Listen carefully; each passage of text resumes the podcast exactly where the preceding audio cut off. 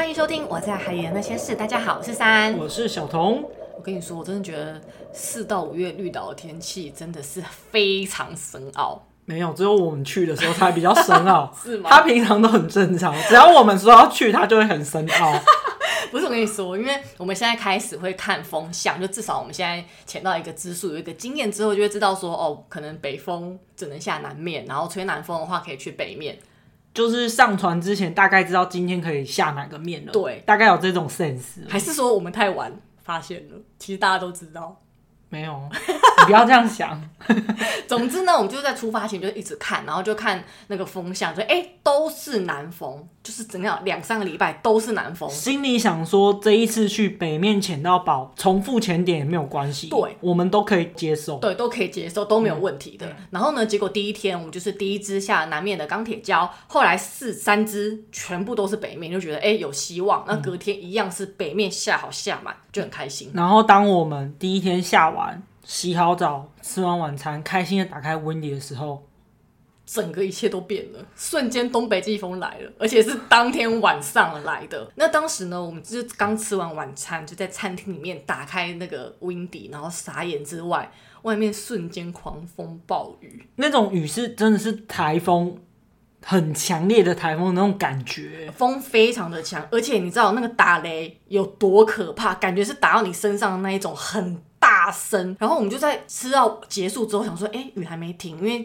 想说这种雨应该是很快就会停了。然后我们就一直鼓励对方说，再等等，再等五到十分钟，等下就要停了，因为就觉得来得快去得快。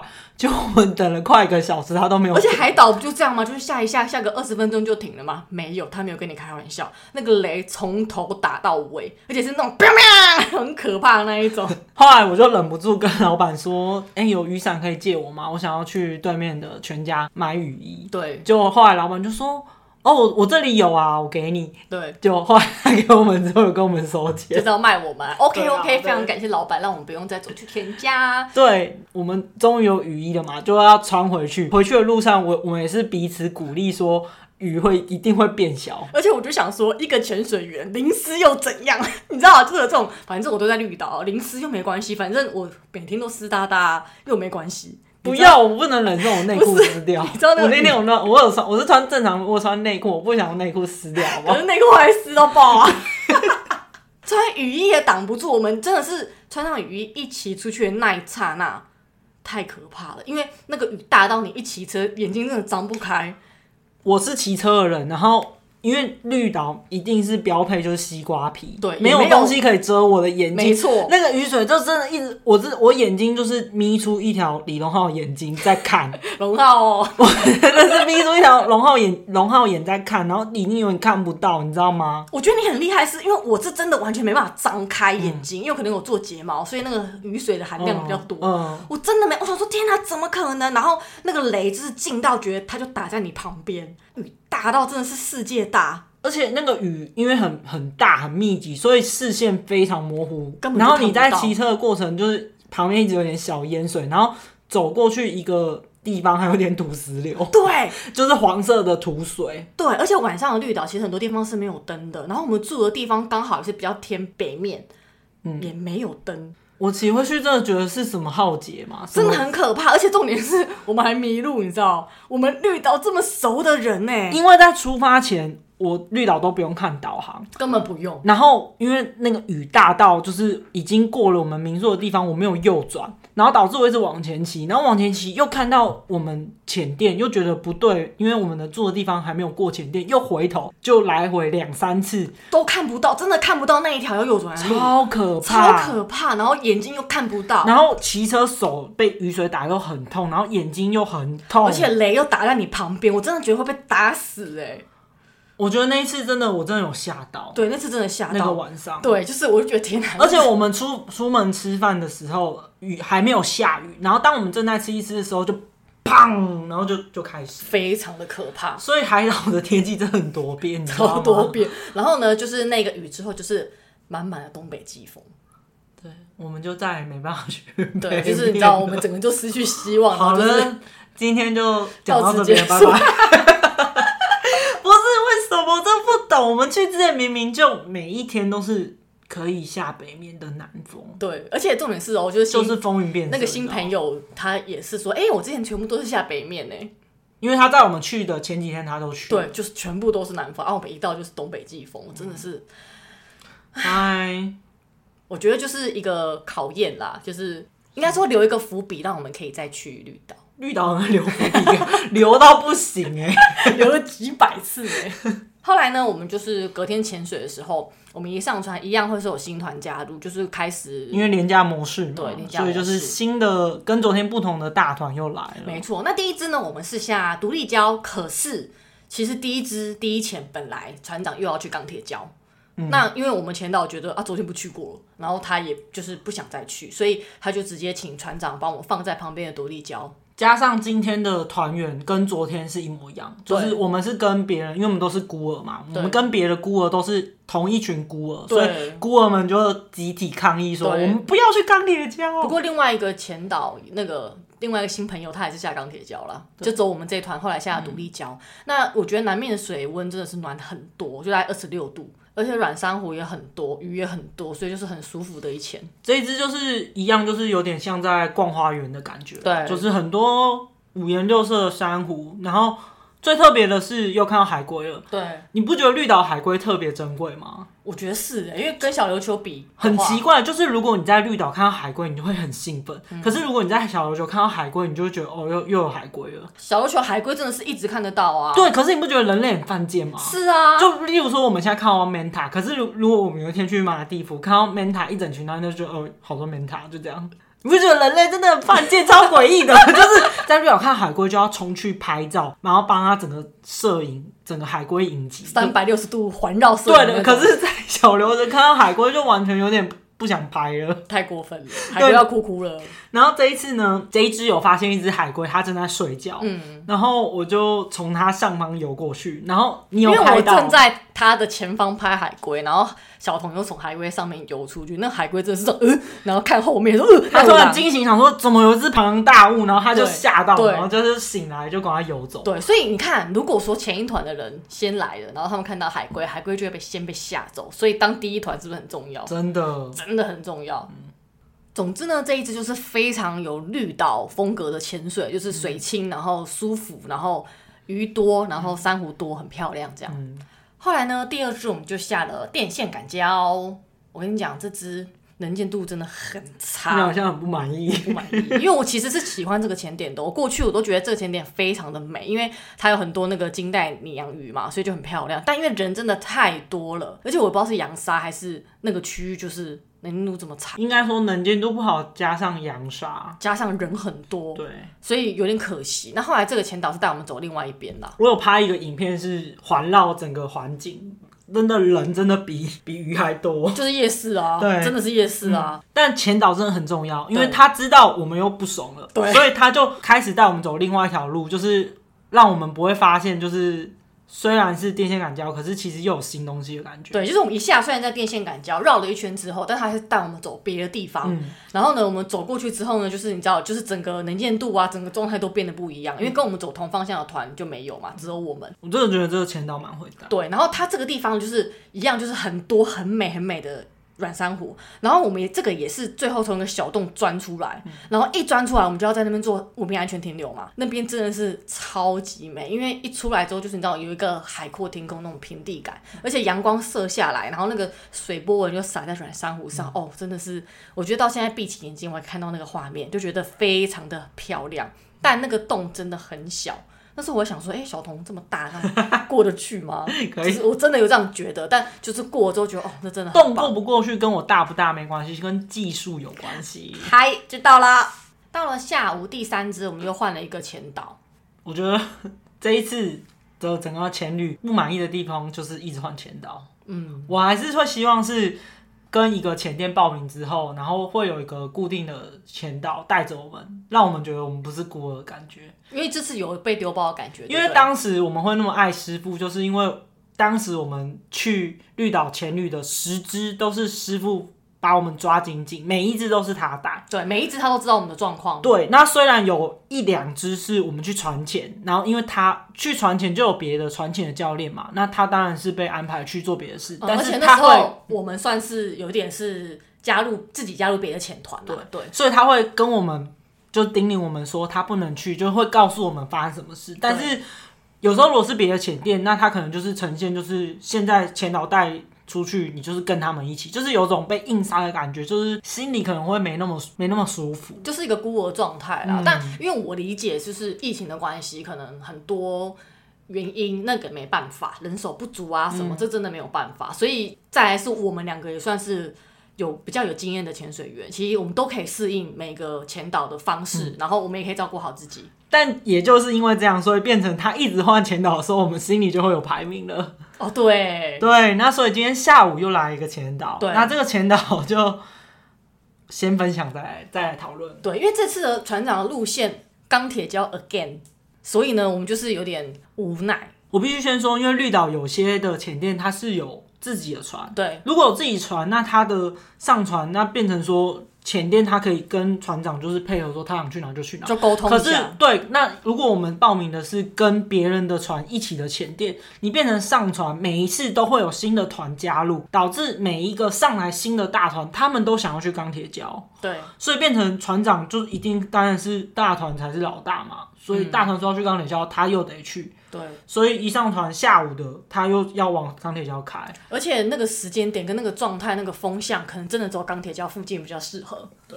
对，所以也没办法，我们就是又听到去钢铁桥之后又抗议，我们孤儿又集结起来大叫说不要。对对，然后后来我们就是抗议完之后呢，我们最后我们这一团就决定从教堂下，然后就是从教堂，然后再直接转战别的地方。但因为我们就是之前别团的那个新朋友。他真的就下了三四五六次钢铁脚哎，但他还是很开心哦，因为他是可以潜水就好。就是他刚学到潜水没有很久，就可能支数大概四十五十支，所以他现在还非常非常还在修，他还在修，他跟潜水还在热烈。对，因为我那个时代我也很爱涂钢铁胶，但总之呢，他就一直下钢铁胶。那我们是一到教堂。门口就超级多人，超多人要做礼拜的，对，超多人在那边排队要进去做礼拜，对，所以光是在那边等，然后你知道教堂外面就没什么风景嘛，也是蛮无聊的，所以后来这个前导就决定就是不要去了，所以我们就直接转站踢到六米礁，然后就走走看看，走走看看，然后就出水面了，对，就有点不知道他在干嘛，因为我记得他在。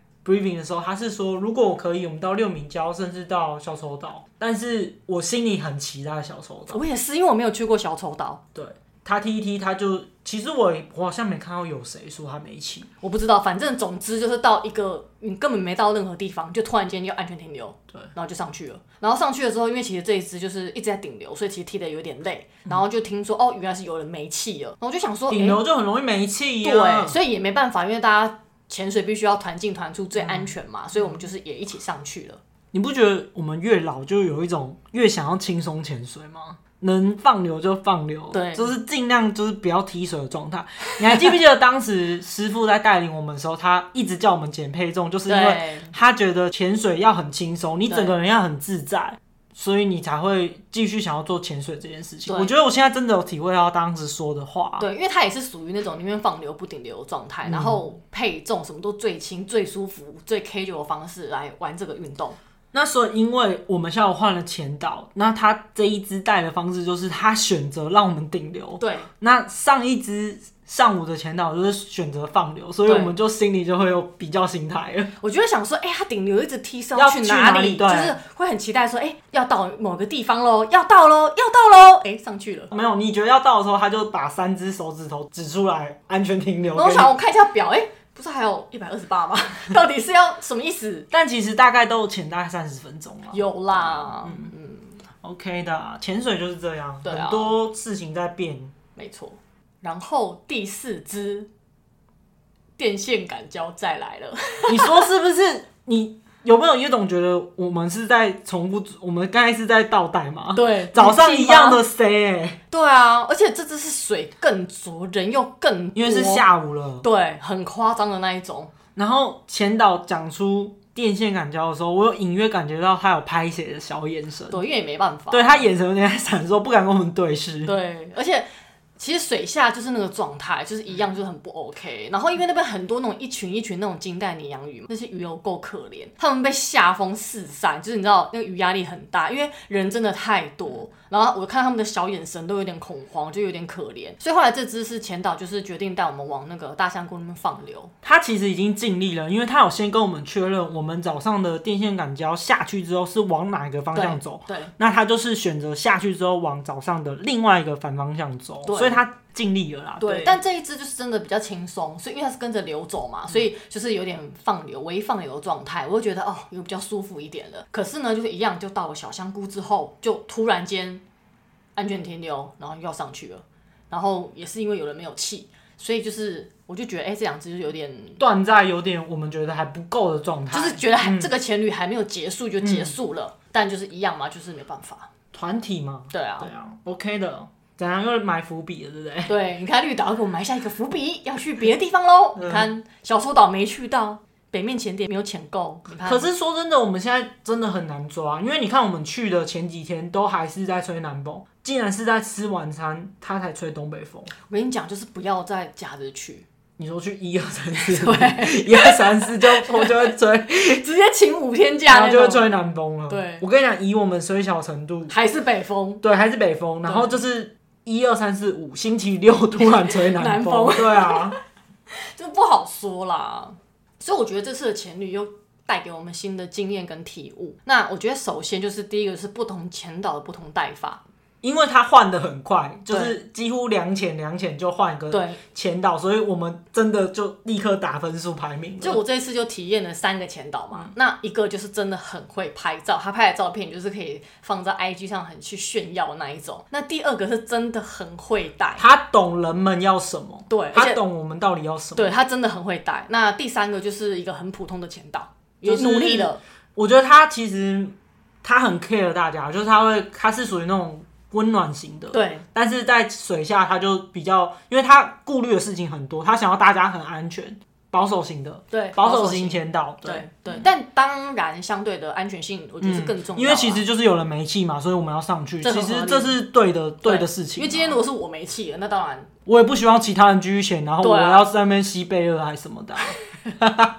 你在说你 为自己发声，对，为自己发声。他做的很好，早就该上来了。没错，早就该上来了，干什么东西？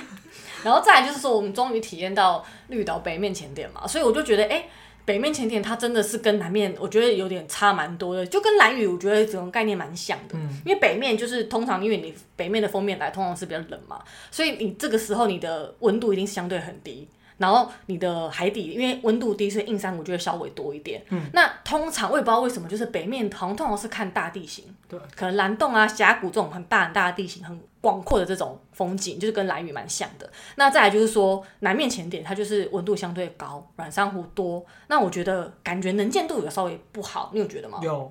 但因为我们才下过，会不会是跟流有关？有可能。但因为我们才下过这一次，嗯，而且又有经历到晚上暴雨。可能也是因为暴雨吧之类的。我觉得南面给我大部分潜点的感觉就是很像在逛花园啊，对，就是很多五颜六色的，对，然后比较多景点，嗯、什么人工礁礁石类啊，钢铁礁、电线杆礁、什么轮胎礁一堆。我觉得像什么天然礁石、大香菇什么也蛮多的，然后也有很多我觉得蛮有趣的小地方都可以去看。所以这样比下来就觉得，哎、欸，真的，我觉得一个地方它光是南北就有那么多差异，所以台湾真的很多地方很好玩。这次就算是。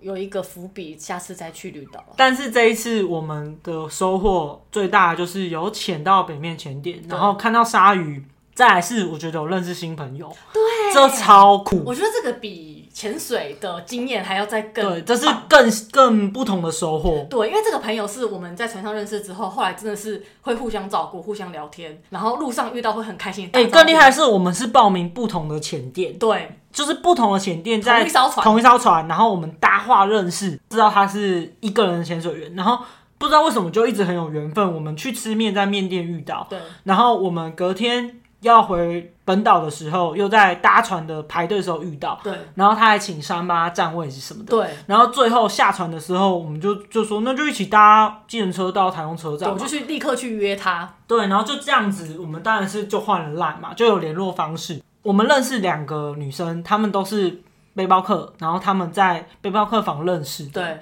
对，那我们就四个人一起回去台东。然后他们两个超可爱，他们两个坐在那个椅子上，然后就是说好想要去当小帮手。对，两个儿子很想当小帮手，就是有这种愿望。而且他们两个其实都是就是有正常的工作，然后像我们一样。对，然后可能也是做的一还不错，就是很很不错的工作，就是可能不是说什么薪水两三万想要离职什么，嗯、就是很正常的正职的工作。可是他们的愿望是说，我好想要去当小帮手。我就说我不要，我要去享受，谁要当小帮手，还要还要折衣服，还要煮早餐。我就觉得他们好可爱，因为他们是刚考上 A O W 跟 O W，, 所以他们整个状态就是很热恋在潜水，他们整个很疯。然后其中一位新朋友一回来过两天就立刻敲我们说：“哎、欸，要不要去考救援？”对，我说真的假的？对，我说呃，不可能吧，我那么烂呢。然后也因为我们是新朋友，或许下次我们就可以分享我们跟新朋友出去玩的。或许有机会的话，对，那他的我觉得他们也是很厉害，因为他就是属于背包客型，那个旅行的方式跟我们不一样，因为我们还是我们是属于想要享受的，对，就是虽然没有钱，可是也想要享受，但他是很明显，就是他们是那种我只想要一直潜水，对，然后甚至是说他可能会去，例如说去垦丁，然后再转战台东，然后来到绿岛，然后再到台北这种感觉，他，他的状态就是我要一直狂刷气瓶，因为我很喜欢潜水。我跟你讲他的那个状态，他现在的成名的程度，他今年就一百只了，一定的啊，一定的。而且他一直船长一直把他丢在钢铁礁，他还是很高兴，他上来还是笑得很开心。然后问他说：“哎、欸，你有看到什么吗？”哎、欸，差不多啊，没有啊，还是笑得很开心。对，而且跳鲨鱼那只，因为他跟我们是不同团，他其实没有看到鲨鱼，对，所以他一上来就跟我们要照片什么的，就是。反正他整个人状态就是，我觉得很像是我们刚学会那时候对潜水的那种热情。没有他比较热情，哦，他可能资金也比较雄厚啊。对，我就觉得很棒哎，就是这个朋友，就是后来到现在都有在联络嘛，然后会聊天，会约。但因为会担心说，因为像我个人是，我们是比较没有办法说每个月都去潜水的人，嗯，对，那他们他就可以，然后我们就会互相交流一些潜水的一些经验呐，分享潜店呐，我会觉得哦，有新朋友真的很棒，对，因为我们是潜水孤儿，我就一直很希望可以有一个大家认识的团一起出去玩，程度差不多，那玩的会比较尽兴，也比较开心，就希望我们希望我们可以就是。大家去，然后潜水的时候聚在一起，那可能大家想去哪里玩，还是可以分散。觉得这个超棒。对，就是比较。或许有一天可以约一下。没错，没错，没错。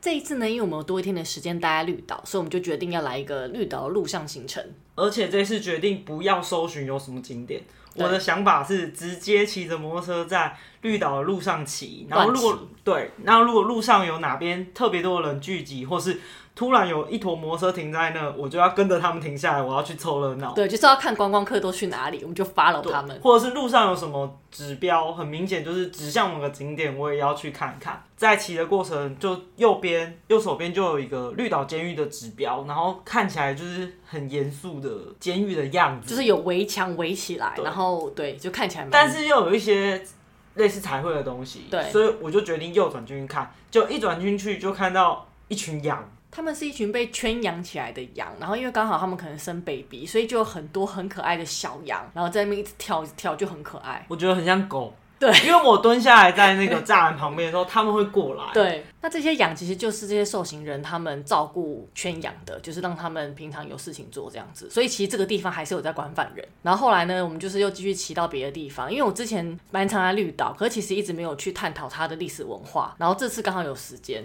我印象中是每次我们都想要试图要去泡温泉，可都没有泡成。那我知道每次骑去的路上一直有经过这个地方，对，然后每次都很多游客在那边聚集，可是我们从来没有绕进去过。对，然后这次我们就是保持一个凑热闹的状态，然后去看看好了。所以我们就到了那个绿岛人权文化园区，它其实就是在讲那个白色恐怖事件的时候，不是会有台湾很多人因为政治理念不合，然后被政府抓来，然后关在绿岛。我觉得跟我想象中的完全不一样，因为我小时候以为绿岛关的大哥是那种黑道大哥，嗯，就是你知道吃喝嫖赌，然后收保护费的那一种坏人，嗯、或者杀人，对，真实的可能杀人啊、吸毒啊的那一种。所以我一直没想过，原来其实当时关在绿岛的犯人是所谓的政治犯。知识分子嘛，对，就是他们其实是只是因为他们当时的理念跟想法，然后跟当时的政府的政治的方向不同，所以他们就是被抓来这个地方，然后就关在这里。那进行的比较像是就是劳改，改对，所以变成是这些人他们被抓来之后，他们就是在这边建立了一个村落，然后在里面生活，并且就是会有很多很多的功课要做啊，然后会有像思想改造的东西在这边进行。他们的行程排的非常满，就是按表操课。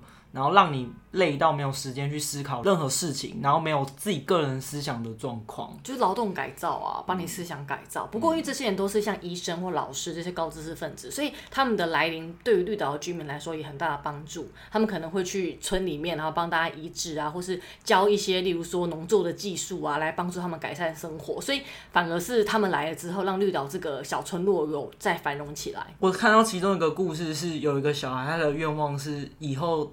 变成被劳改的人，对，他就是很想要成为他们，因为他觉得他们很聪明、很厉害，对，所以我觉得这就是一个很，就算是一个历史遗迹遗留在绿岛。然后我现在才知道，或许以前有读书读到，但不会去想那么多。而且现在那个地方它做得很好，就是它里面透过很多文字，然后以及影像，然后包括甚至有蜡像，甚至有透过等比例的模型去塑造成一个当时绿岛。他们的现况，然后我透过那个模型，我可以看到当时绿岛是长那个样子。对，对，因为有一个劳改的人，他就是很喜欢摄影，所以他就是从他请他在台湾的家人寄了很多摄影器材来，然后他就是因为这样子，他就开始拍照。等到后来白色恐怖事件结束之后，他们被放回去之后，他们就是一整个团队，然后来打造这个像是空中鸟瞰图的样子，然后是用等比例的方式做出来的，所以它非常真实，就是你可以看得出来这是在绿岛的什么地方，然后一个村落，整个什么他们去盖房子啊，或是盖那些沟渠啊，其实是非常非常非常的写实的，所以你可以完完全全回到那个时代的感觉。那再来是它的蜡像也是做的很像，因为它就是变成是你的。家，你住的地方，然后你工作的地方，它都用蜡像呈现。然后甚至有一些宿舍地方，它也摆一些人像的蜡像，去还原当时他们可能有在休息时间可以做一些休闲活动的状况。对，然后所以就是带我们去深入其境，他们当时在绿岛的时候过怎么样的生活，其实是非常非常辛苦的，因为他们还有很多文章去介绍每一个人他的。历程跟背景，对，他为什么会被抓来？那他之前在做什么？他后来白色恐怖事件结束之后，他在干嘛？他有没有出书？他做了哪些事情？他对文化、对历史做哪些贡献？我觉得这都是蛮很珍贵的一些历史的东西。很庆幸保留的非常好，可以让我们再去了解。不然，其实我们根本对这些事情一无所知。对，因为我觉得人的思想的调整跟变化，我觉得它会跟着时代变迁。所以我觉得整个展览其实算很好看，而且它会让你有很多发人省思啊，就是还蛮蛮不错的展览，建议大家可以去看看。好 像有点沉重，我觉得蛮沉重的，可是真的蛮好看的。对，但是因为我是一个很没有人文素养的人，但是我还在看的当下，我觉得我收获蛮多。对，那因为这一天是一个软烂的行程，所以当我们看完展览的时候，其实身心已经有点疲累。对，所以我们就决定再回去民宿休息一下，然后吃个东西，到晚上的时候。我们终于可以去泡到我们想泡的温泉跟煮蛋。没错，因为我你知道去潜水嘛，就是一定要去泡温泉，舒缓一下你疲惫的身体，好吗？那因为之前就是遇到风浪太大，或是太晚，还是怎么样，总之我们从来没有在外面煮过蛋。这一次就是你知道，在一个傍晚的时间，一定可以煮到蛋。真的很想吃海水煮的温泉蛋，而且我很想吃玉米。对。终于实现愿望了。没错，我们到的时候其实人非常多哎，它的那个地点有让我有点超乎我想象，因为它是真的在海边，我以为它会是有包起来，或者说有一个围起来，还是有个园区的感觉，结果不是，它就是走到海边。到海边之后呢，风浪真的也是蛮大的。你走过去的路上，如果你穿着拖鞋，你的脚会很痛，因为沙子会一直灌进去，然后你脚会一直陷到沙子里面的状况。而且因为那时候五月其实还是有一点凉，而且傍晚嘛，海风就特别强，就是你知道头发会乱飞的那种状态。但那个水一直在滚，我们就很兴奋，赶快把蛋就放下去，然后一直在计时。然后这时候就还有还是有很多人会来，但大家会冷到不行，所以大家还是会选择回去泡温泉。对。然后我印象很深刻，有一组民众，他们带着一袋鸡腿，对，去哪里生出鸡腿，然后他们就带着他们鸡腿，然后直接放到这个温泉池里。超屌！